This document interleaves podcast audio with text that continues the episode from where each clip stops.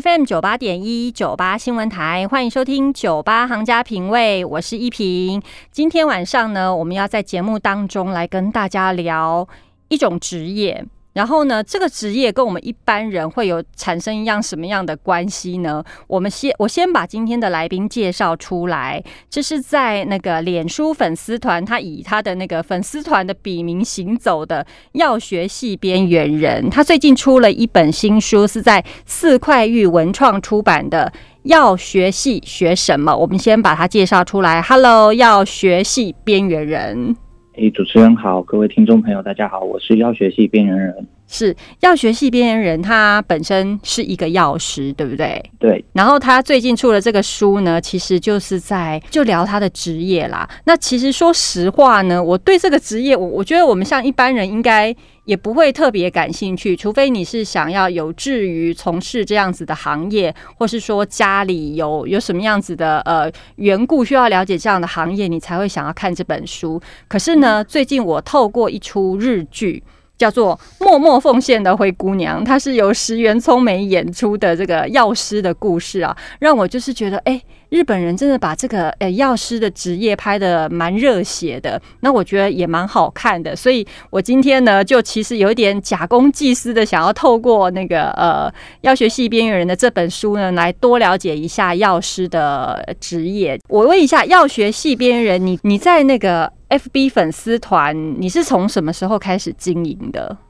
哎，我是在从我大学毕业之后考过药师国考，我确定我已经当上药师之后，我就开始经营。那我经营的想法一开始没有说我想要得到些什么，嗯，是单纯的想要，因为我大学的时候就是很很想要有一些东西想要写出来，但是那时候真的很忙，嗯哼，然后功课又觉得。压力有点大，所以我就没有写。然后我一毕业之后，我就开始狂写，就是有一种发泄的意思，就对了。就包括工作上先诶新遇到的事啊，然后接触到的病人什么的，我就都会很想把它写出来。但是我其实都没有宣传，我也没有跟别人讲。嗯，所以是后来是比较多人看到之后，才有这个机会，然后之后有机会出书这样。哦，那一开始去 follow 你的粉丝团的那些粉丝们，你你有没有去大概研究一下他们是从哪里来的？他们为什么想要看你的脸书？哦，一开始的话都是一些药学系的学生，嗯，然后后来比较多的话，就会有一些是医学系学生，然后护理系学生，嗯然后就是各个医药类之类的人，嗯嗯嗯，然后之后还会有一些是想要他的小孩读药学系的爸妈。哦，就会想要看这我写的东西，然后会问我一些问题，这样。所以你这本书其实引起蛮多医药同行的共鸣，对不对？嗯，应该是。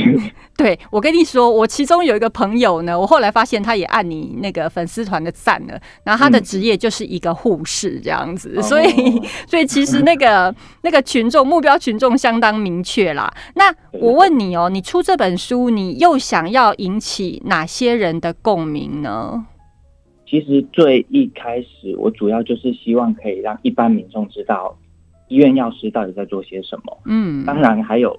比较会让人意外的是，像是在医院工作的医师、护理师、检验师，他们其实也有可能会不知道医院的药师在干嘛。哦，真的，自己本身都是医院里面的从业人员，但是搞不清楚药师在做什么。他们可能也跟一般民众觉得我们就是发发药就可以了。哦，对，其实我们还有做很多事情。对，嗯嗯嗯。好，那所以你这本书目前为止得到的有没有得到一些反应跟反馈？就是说啊，你这本书真的对我太有帮助了，或者是说啊，你写这干嘛？我对我又没有什么，我有有什么 关系这样子？或者我我我很想得到一些，就是有些人会过来批评我说，你写的东西真的是不 OK，不然就是哪里写错啊，或者是没有必要啊，就是这种感觉。但是我现在得到的大部分都是好的评价，然后。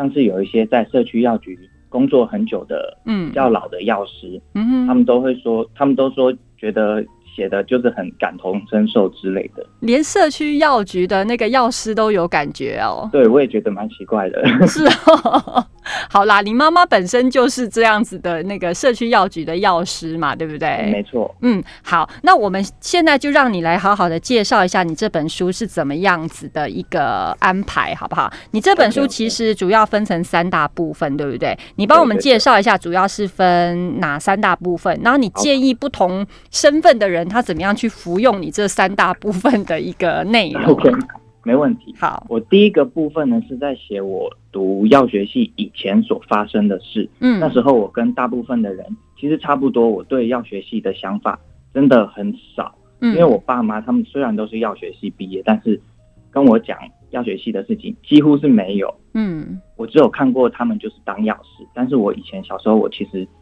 很不乖，我都没有什么在家里，所以我看的也不多。嗯哼，所以我就写了一些一般民众也可以接受的好笑的故事。嗯嗯嗯。然后在第一章的部分呢，后面有两个是有一点问答的部分。嗯，它是主要是可以给像是高中生啊，有一些喂教，比如说青春痘啊、减肥啊那一类的。嗯哼。然后在后面的话是给予希望可以念药学系的高中生们。嗯，看说，哎，要如何考药学系呀？怎么样比较好之类的。嗯哼。那第二个部分的话，就是我进入药学系之后，这边我就是很很大部分都在写扎实的写药学系的课业内容，对，考试，对，然后实验课，嗯然后可能会遇到你读药学系会遇到的一些瓶颈。嗯嗯嗯。对，那因为这部分我也是用，我也是尽量用比较轻松的方式写，就是可以让你就算是。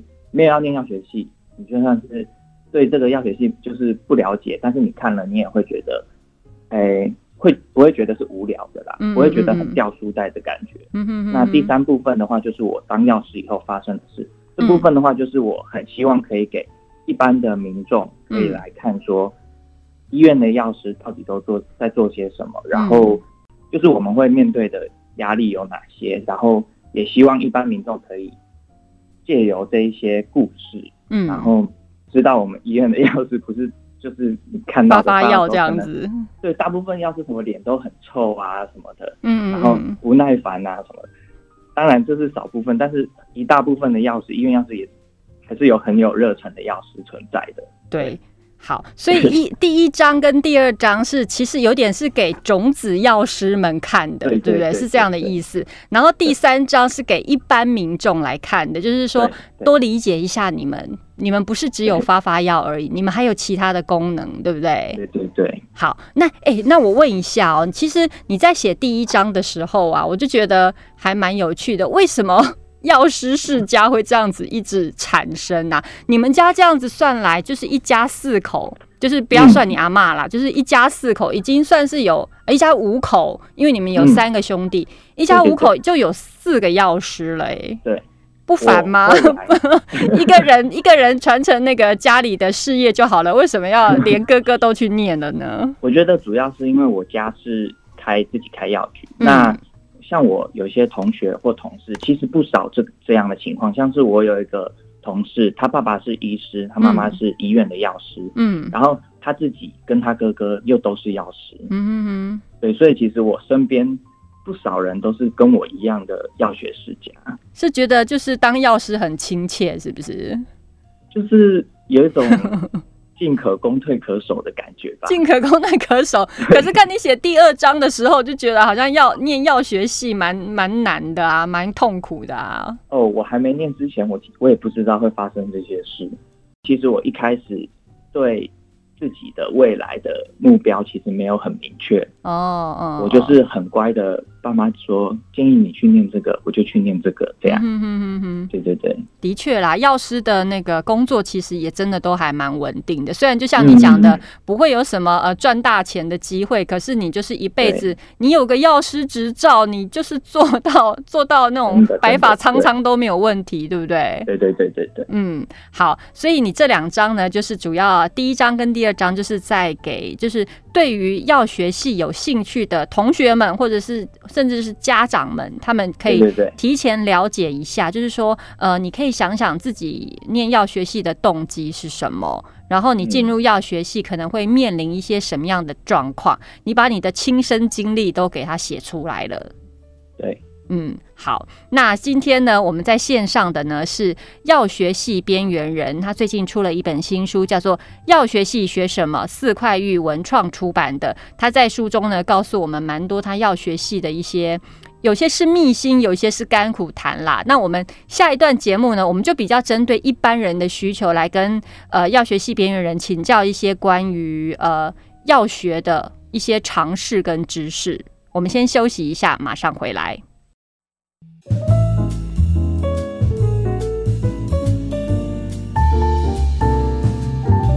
FM 九八点一九八新闻台，欢迎收听九八行家品味，我是依萍。今天我们在节目现场访问的是药学系边缘人，他是一位药师，最近写了一本书，叫做《药学系学什么》，四块玉文创出版。我们刚刚前一段节目呢，在跟药学系边缘人聊了一下他的书为什么要写这本书，然后是他主要是想给写给谁看的。前面那一段落呢，我比较针对就是说对于药学系。有兴趣的呃学生跟家长们，那这一段呢，我要再来跟药学系边缘人请教一些比较实际的那个药学系的一些常识跟知识了。Hello，嗨，接下来呢，我要针对一般人，我就我就是一般人，一般人阅读的角度来跟你聊。那我看了才知道说，哦，原来药学系它不止不止念四年就可以毕业了哦。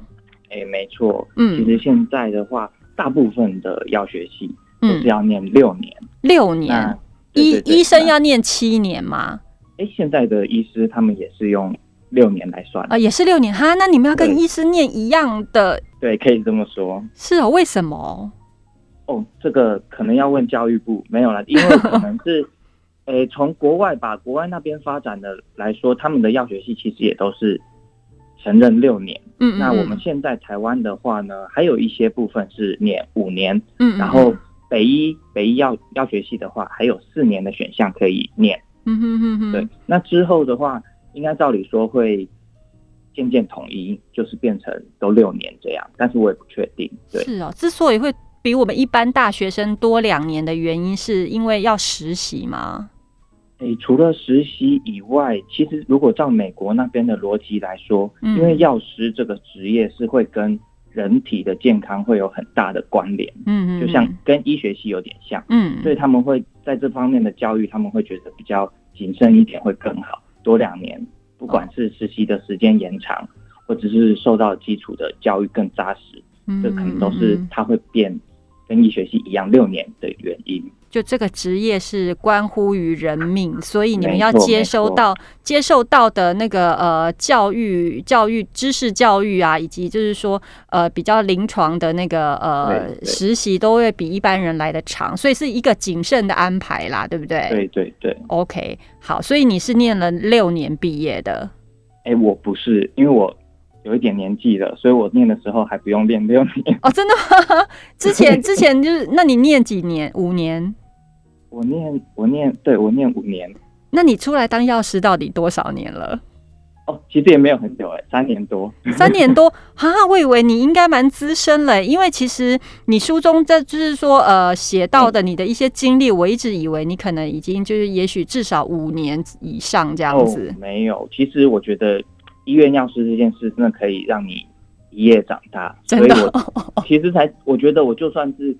只有两两年的经验，我觉得我也可以，大部分药师也都可以写出这些内容。你不要这样子，好像感觉那种就是历尽沧桑的样子。回到我们的内容来，就是说，那我我看到你的书，后来看到觉得说，嗯，你们药学系其实出路好像还蛮广的，是不是？对。除了就是说我我们一般人理解可以去什么药厂药厂工作啊，药妆店啊，社区药局啊。医院呐，对啊，这除了这个之外呢，你还有什么样的选项？你听过的？有一个部分是我蛮抱歉没有在书里面写到，但是我觉得，哎，就因为那个对我来说有点遥远，就是继续升学，继续升学哦。对，这是一个部分，就是念药学系的硕士，然后可能再继续往上念博士。那就是走学术路线啦。对学术的药师的话，嗯嗯，那之后他可能某某部分的专长之后，他可能就之后可以出国去国外的药厂，会有更好的待遇之类的。那除此之外，如果是跟药学有相关，但是跟药师用不到药师执照的职业的话，嗯，但是我有认识有学姐，她就是自己创业，然后用她以前在药学系念到的药剂学的专业，研发了像是洗发粉啊、洗面乳啊那一类的，嗯哼哼，对。然后还有就是像是有学长是，他就是自己开饮料店，自己研发红茶。这个还蛮不错的哎，对，就是蛮有名的药师红茶这样，非常贴贴近民间这样子，民间需求。所以其实药师的工作就是，如果你愿意的话，它其实是很多元化的。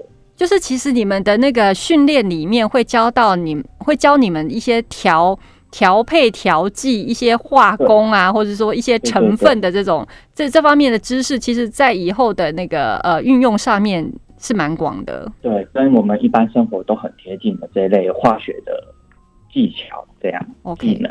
那我问一下，那你本人为什么？我知道你可能个人也有一些一些理想啦，所以你进入那个医院工作。但你有想过说，如果你不去医院的话，你会做其他选择吗？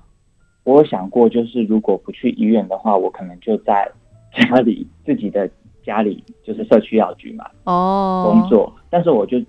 不太想待在家，然后，哎，如果要我什么走创业啊什么，我觉得我可能有点办不到，因为我的能力有限啊。对，因为其实要经营一间药局也不容易，你其实还要懂行销，对不对？嗯嗯嗯。其实看了那个日剧《默默奉献的灰姑娘》这个剧里面，我才知道说，原来药师进入医院之后。还有很多一些专职工作的区分哦，例如说，我我看到他剧里面，就是其实他有分什么呃住院临临床药师这种，这这个你你你有当过嘛？对不对？还有就是说，他们有分急诊专门在急诊室的药师，那还有专门调剂那个呃抗癌药物的药师。那我在剧里面看到是说，这些药师他们都必须要有。个别的证照才能去做这件事情，就是说，如果你要去调抗癌药物，你就需要有这抗调抗癌药物的证照。那台湾有这样子的状况吗？我看日剧的话，我看他们是应该是只有急诊的那部分会有，呃，就是专科药师的证照。嗯嗯。那台湾的话呢，我们不管是临床药师，呃，调剂化疗药的药师，或者是调配住院药药品的药师的话，我们都不会有特别的证照，我们只要有药师执照就可以了。嗯嗯。那像是在从美国开始就是推行的那个专科药师的认证的话，嗯嗯，我知道是台湾现在感觉是有想要推行，就是可以分科啦，像是什么急诊啊、儿科啊、化疗啊，然后精神科那这一类不同的专科药师这样分这么专门哦，就还分科哦？对对，哦，就是那部分那那些部分的用药就是有比较。专科的药师去把关会比较谨慎，这样了解。那那你你好像说台湾其实是没有急诊室的药师，对不对？对，我是没有看过啦，我自己是没有看过。对，那那你自己个人在医院里面担任过的比较就是专职的药师身份有哪一些？帮我们大概介绍一下好不好？因为其实我你也知道，我就是。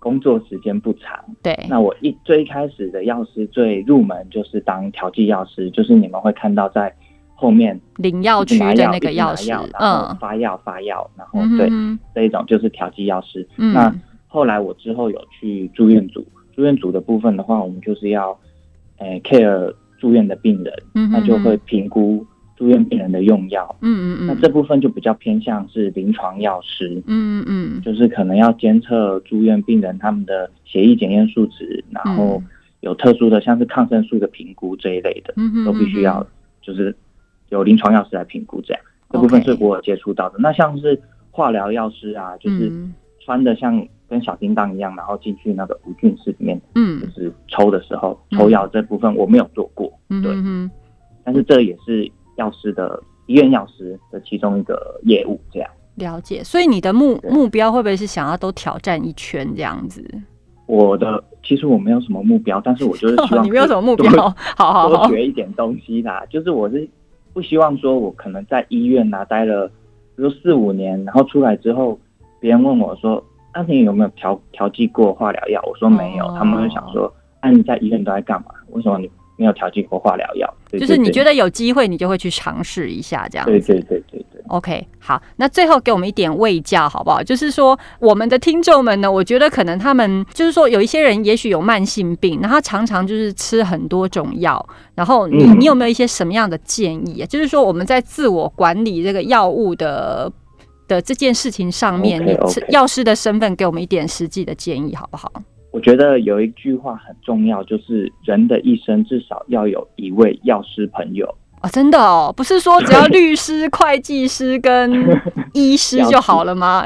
药师也要加进来就对了。没错没错，嗯哼像是你像是老年人啊，他们的慢性病的药很多，有时候台湾的诶、老年人习惯这个病就是吃了一下之后没有好，那再继续去看，最后你就会变成说拿了很多种药，嗯。最后可能不同像是诊所、医院开的药如果有重复到的话，嗯那如果你同时吃下去，就比较会有健康上的疑虑，嗯嗯，所以会希望可以到你家附近的社区药局找嗯那个药师，跟他问说，你现在在吃的这些药有没有重复到的，有没有是不需要使用的？嗯哼。那还有就是每天固定要吃药的时间，建议啦，就是一般都是建议可以买一个药盒，嗯今天要吃的分量你就先把它装好，这样嗯哼哼是比，较对，是比较方便的一个选项，这样。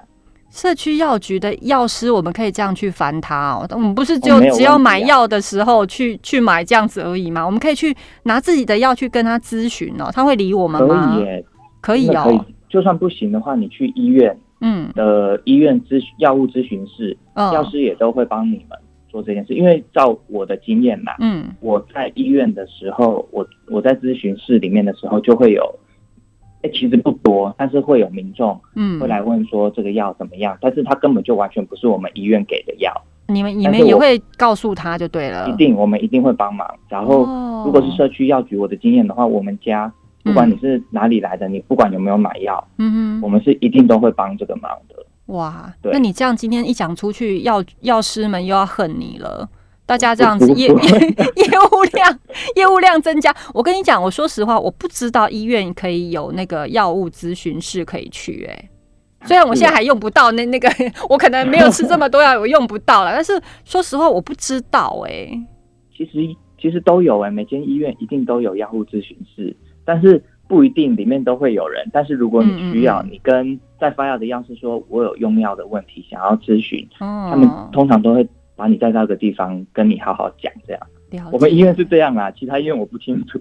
这个日剧有演到，他们也有，日本也有，对对可是对日本他们的非常非常谨慎，是他们是连发药都是这样，就是要发你的药的话，他们会请你到一个地方坐下，然后一一跟你讲这个药，这个是什么药，怎么用，怎么用这样。嗯那我们台湾的话，其实因为你知道一天病人那么多，我们如果一这样用这样用的话，就大家都不用下班了。对，好啦，你如果说大家真的真的搞不懂，嗯真的有这个需求，再去请那个药师协助，那不要就是没事，那你自己又不 好好听一下医嘱，然后就一天到晚去烦药师，这样子也不好嘛，对不对？对的，对，OK，好，今天呢节目中非常开心邀请到药学系边缘人来跟我们介绍他这本书，叫做《药学系学什么》，四块玉文创出版。书里面其实有提到他个人的一些经历呀、读药学系的一些血泪史啊，还有就是说提到一些一般人应该了解药学系的哪一些知识常识，大家有兴趣的话可以找来看。今天非常谢谢药学系边缘人，谢谢。嗯谢谢主持人，谢谢，拜拜，拜拜。